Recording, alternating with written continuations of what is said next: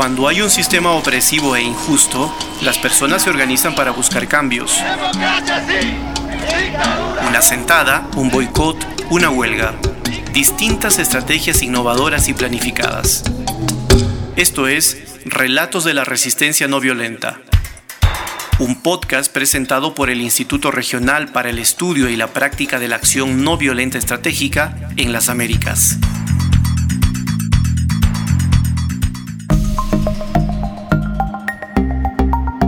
Gracias por estar nuevamente con nosotros en una edición más de Relatos de la Resistencia No Violenta.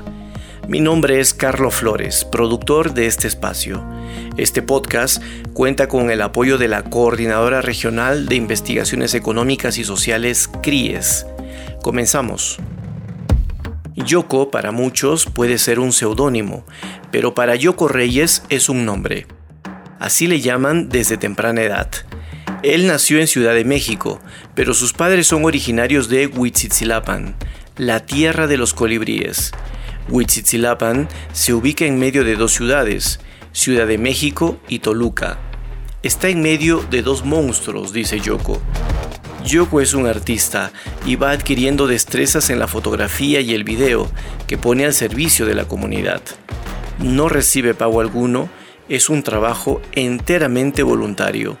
Esto le ha permitido vincularse con otros líderes, lideresas y artistas. Querido Yoko, gracias por estar con nosotros en este podcast. Cuéntanos por favor cómo comenzaste a relacionar tu arte con la comunidad Huitzitzilapan. Pues comencé como ofrendando esta eh, destreza y este oficio que es la gráfica mural eh, caligráfica a, gran formato, ¿no? en, bardas y en bardas eh, comunitarias, bardas donde tienen bastante vista. Yo comencé justamente eso, ofrendando este, esa destreza a la comunidad, puesto que en eh, un determinado momento había, habían conflictos internos que justamente ponían a, la comunidad en, una división, ¿no? O sea, estaba dividida justamente por algún conflicto que era de terrenos, en donde algunos, eh, una minoría decidía o pretendía decidir a, a, nombre de toda la mayoría, sin consultas, sin información, y ese fue el conflicto grande. Entonces, eh, nosotros o los compañeros que, que empezamos a articular, bueno, detectamos que justamente el, el, meollo de todas las cosas era que no había una comunicación directamente con el pueblo y la comunidad. Y nosotros lo que hicimos, pues justamente romper ese silencio, como romper ese, esa, esas eh, trampas que hacían los, los de entonces, los entonces, este, las, las, autoridades de aquel entonces, y pues empezamos como a, a, a dar esa información, pues, eh, con la comunidad por medio de pintas y bardas. Y bueno, lo ofrendé y por favor, y se fue dando una colectividad muy bonita, que es que a la fecha llevamos a cabo eh, la amistad y el trabajo, sobre todo comunitario, y es una riqueza que también eh, gozamos aquí en el pueblo, eh, que es la convivencia de esa manera colectiva y todos ponen una u otra cosa y de esa manera se hace pues el, intercambio de saberes, de conocimientos, pero sobre todo el acompañamiento de, de, gente mayor, de niños, de adultos, de ancianos, de, toda, de todas las edades, y con eso logramos hacer bastantes cosas en pro de la comunidad.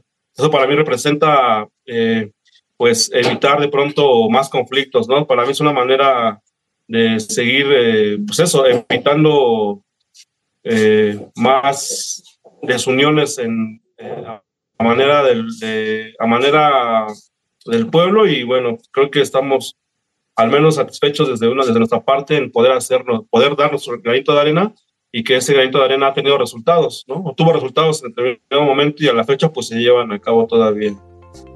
Ahora con otras mecánicas, ¿no? Y bueno, pues eh, nosotros somos, vivo en, la comunidad en donde vivo se llama San Lorenzo Huitzisilapan y es un pueblo originario que está ubicado en, en, una cordillera de montañas que divide la Ciudad de México con la ciudad de Toluca. Y eso nos pone geográficamente pues en la boca del lobo, ¿no? Porque ambas ciudades pues nos están comiendo de, en muchas maneras a, los pueblos. Y bueno, pues es una tristeza que pueblos originarios tengan que padecer también estas circunstancias. Y bueno, pues estamos eh, eh, de una u otra manera resistiendo la, la embestida de, del desarrollo urbano, ¿no? Pues es, es, es, este, lamentable, pues, pero bueno, acá seguimos como resistiendo y de ahí empezamos, pues, a, a, base de la, de la lucha y la articulación con otros, otras comunidades y otros pueblos, pues, justamente hermanar como las resistencias y las luchas para no sentirnos ni vernos solos en, en esta embestida. Y empezamos pues a caminar con otros pueblos, otras comunidades cercanas, no tan cercanas, pero que tenían algún conflicto o alguna similitud de embestida gubernamental sobre todo, ¿no? Eh, acá, pues obviamente también como en todos lados, supongo, en muchas partes de América Latina, que el gobierno pues es el principal enemigo, ¿no? El principal opresor que, justamente eh, con los intereses eh, particulares empresariales, pues justamente lo que hace es como avasallar a las comunidades de una u otra forma. Claro, de una manera, pues, no de una manera literal caótica, sino permisiva, de una manera en la que se le da prioridad a las empresas y, a lo privado que comunidades. Y entonces, pues eso, empezamos a, articularnos y eso nos llevó pues a, tener eh, alguna presencia dentro de una organización que se llama Congreso Nacional que es una, pues justamente un, un espacio donde las comunidades originarias o pueblos y naciones y tribus de México, eh, pues nos articulamos, nos agrupamos, nos abrazamos y nos escuchamos y caminamos justamente eh, eh, al lado del Ejército Zapatista de Liberación Nacional, de manera, pues bueno, de escucha, de apoyo, de solidaridad y, así fue como empezamos pues a, a tener como presencia de, primero de manera como pueblo, como pueblo originario, y pues bueno, empezamos a articular, empezamos a agruparnos y a hacer actividades junto a ellos. Eh, y ahora mismo, pues, eh, en el 2018 surgió un Consejo Indígena de Gobierno y nuestra comunidad pues tiene, tiene presencia ahí, eh, muy poca, pero tenemos pues alguna delegación y algún este, por representante de nuestro pueblo en ese congreso. Y bueno, pues ahí estamos desde 2014 a la fecha, estamos Mm, vinculándonos de esas maneras que te comento y pues bueno, ya pronto serán una década de activismo pues con, con la comunidad. De esa década de activismo que estás relatando, ¿nos puedes contar qué acciones has desarrollado en la comunidad? Bueno, lo, lo más, quizás lo más grande que hicimos eh, fue eh, en, algún momento determinado eh, grupos de América Latina y el eh, bueno había una, una, organización hay una organización que se llama este Red Antimilitarista de América Latina y el Caribe que tuvo pues a bien hacer como su segundo encuentro en México y justamente coincidía con, con una actividad de que iban a hacer ellos en el centro del país, en la capital, en la Ciudad de México, y coincidía con el año, el año de la desaparición de los 43 normalistas desaparecidos de Ayotzinapa. Eh, en esas eh, circunstancias, ellos eh, tuvieron pues a bien venir a la comunidad también a hacer como el registro de la problemática del pueblo y me invitaron pues a ser parte de la organización, a, a convivir, ser pues este tema del antimilitarismo y es como una introducción. Posteriormente hicimos un encuentro en Paraguay que se llamó contra la, contra la militarización de los cuerpos y los territorios. Y esa leyenda eh, se me quedó muy grabada y se la compartí aquí a lo, cuando, cuando regresé, pues esa actividad la compartí con los compañeros de, de aquí de la comunidad y hicimos una pinta pues de más de 400 metros cuadrados que está sobre la carretera que une el Estado de México con la Ciudad de México.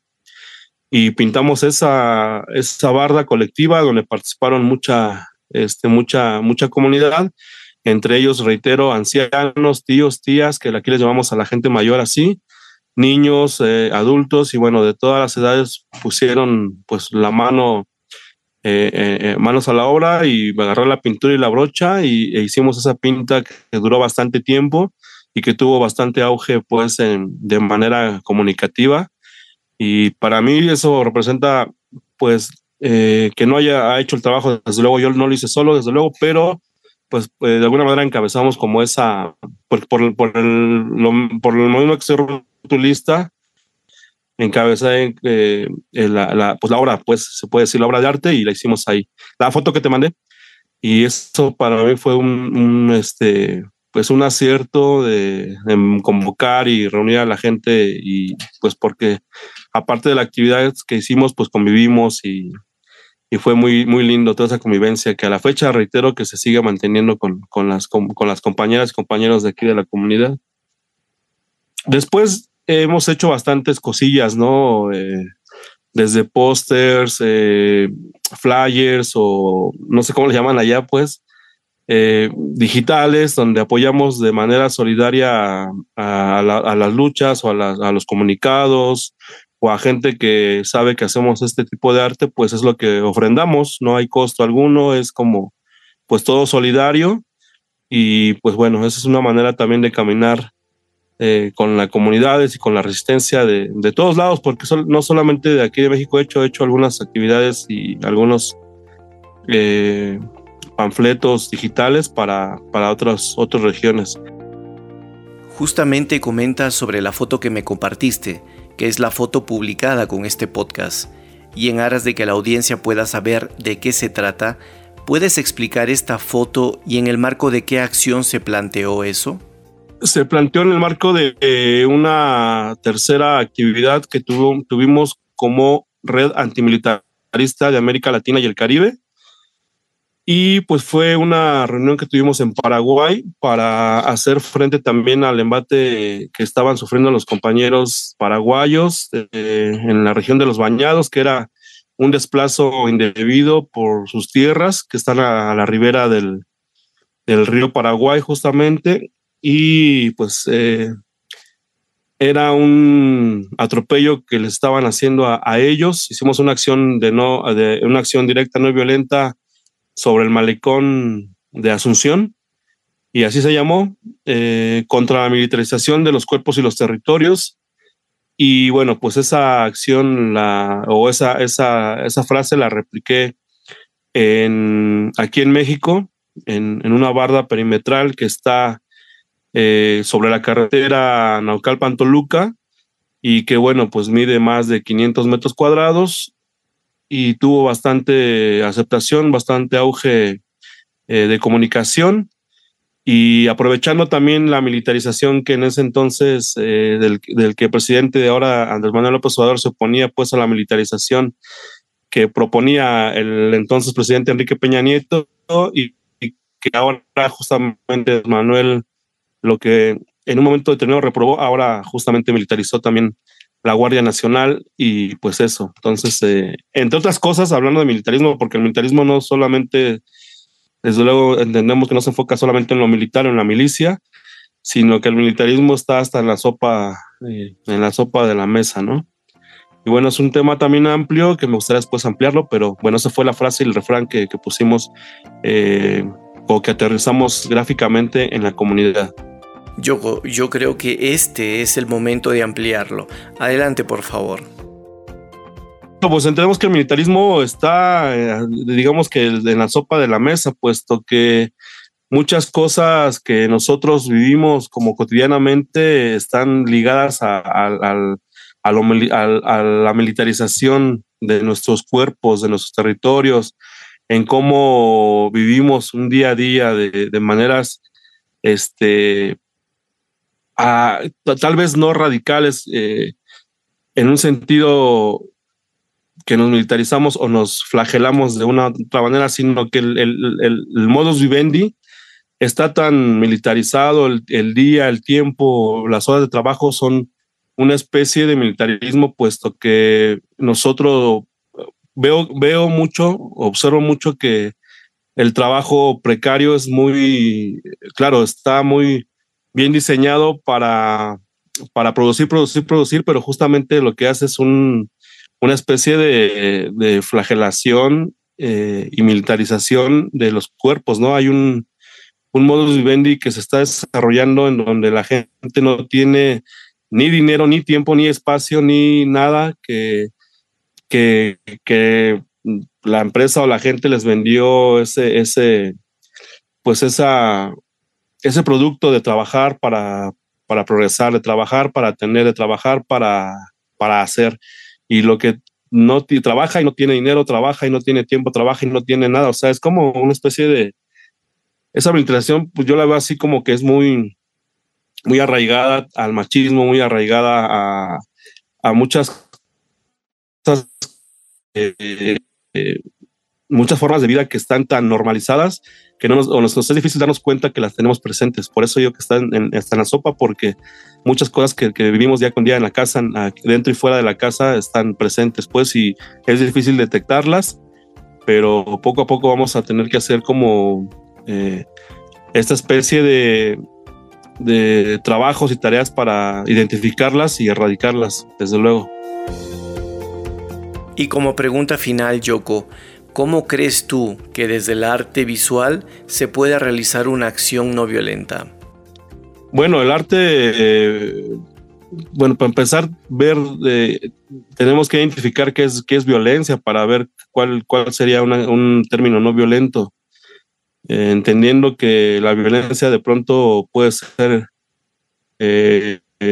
natural, ¿no? El mundo salvaje es violento, ¿no? Es violento por naturaleza, pues, pero en, el, en nuestro raciocinio como seres humanos eh, hemos rebasado literalmente esas barreras que normalizamos muchas cosas y muchas acciones que vivimos día con día y justamente ya, ya no las consideramos violentas, pero son en muchos aspectos violentas. El arte creo que, que pudiera ser, eh, bueno, es mágico, es eh, arte, pues desde luego porque nace desde el pensamiento, el sentimiento y la acción de un ser humano y lo plasma de una u otra manera. Creo que tenemos esa posibilidad y esa, esa tarea y más bien esa responsabilidad de, hacer arte y, y, transmitir probablemente en un plasmar lo que, lo que podemos transmitir sin necesidad de tantas palabras. Eh, es nuestra tarea transmitir, transmitir ese mensaje no violento pues para que no sigamos replicando actividades y acciones que, que con día con día las hacemos de manera consciente e inconsciente y que son violentas. Entonces el arte tiene esa tarea fundamental de, de, hacerse escuchar de una buena manera y que tenga un mensaje, que el mensaje sea pues recibido, ¿no? Como un alter ego, eh, que sea muy bien recibido por el espectador y que bueno, que lleve ese mensaje que pueda llegar pues a muchos lugares, no solamente a ciertos lugares en donde se necesitan, sino pues bueno, que sea replicado en muchos lugares para que tenga eh, un que llegue a su propósito final. Gracias Yoko por compartir con nosotros tus reflexiones, sobre todo por darnos luces para comprender cómo, desde el arte, es posible empujar y construir procesos de resistencia civil no violenta. Hasta la próxima. Recuerden que este podcast contó con el apoyo de la Coordinadora Regional de Investigaciones Económicas y Sociales, CRIES. Este programa es realizado por el Instituto Regional para el Estudio y la Práctica de la Acción No Violenta Estratégica en las Américas. Esto fue Relatos de la Resistencia No Violenta, un podcast que busca compartir experiencias no violentas desde diferentes partes del mundo.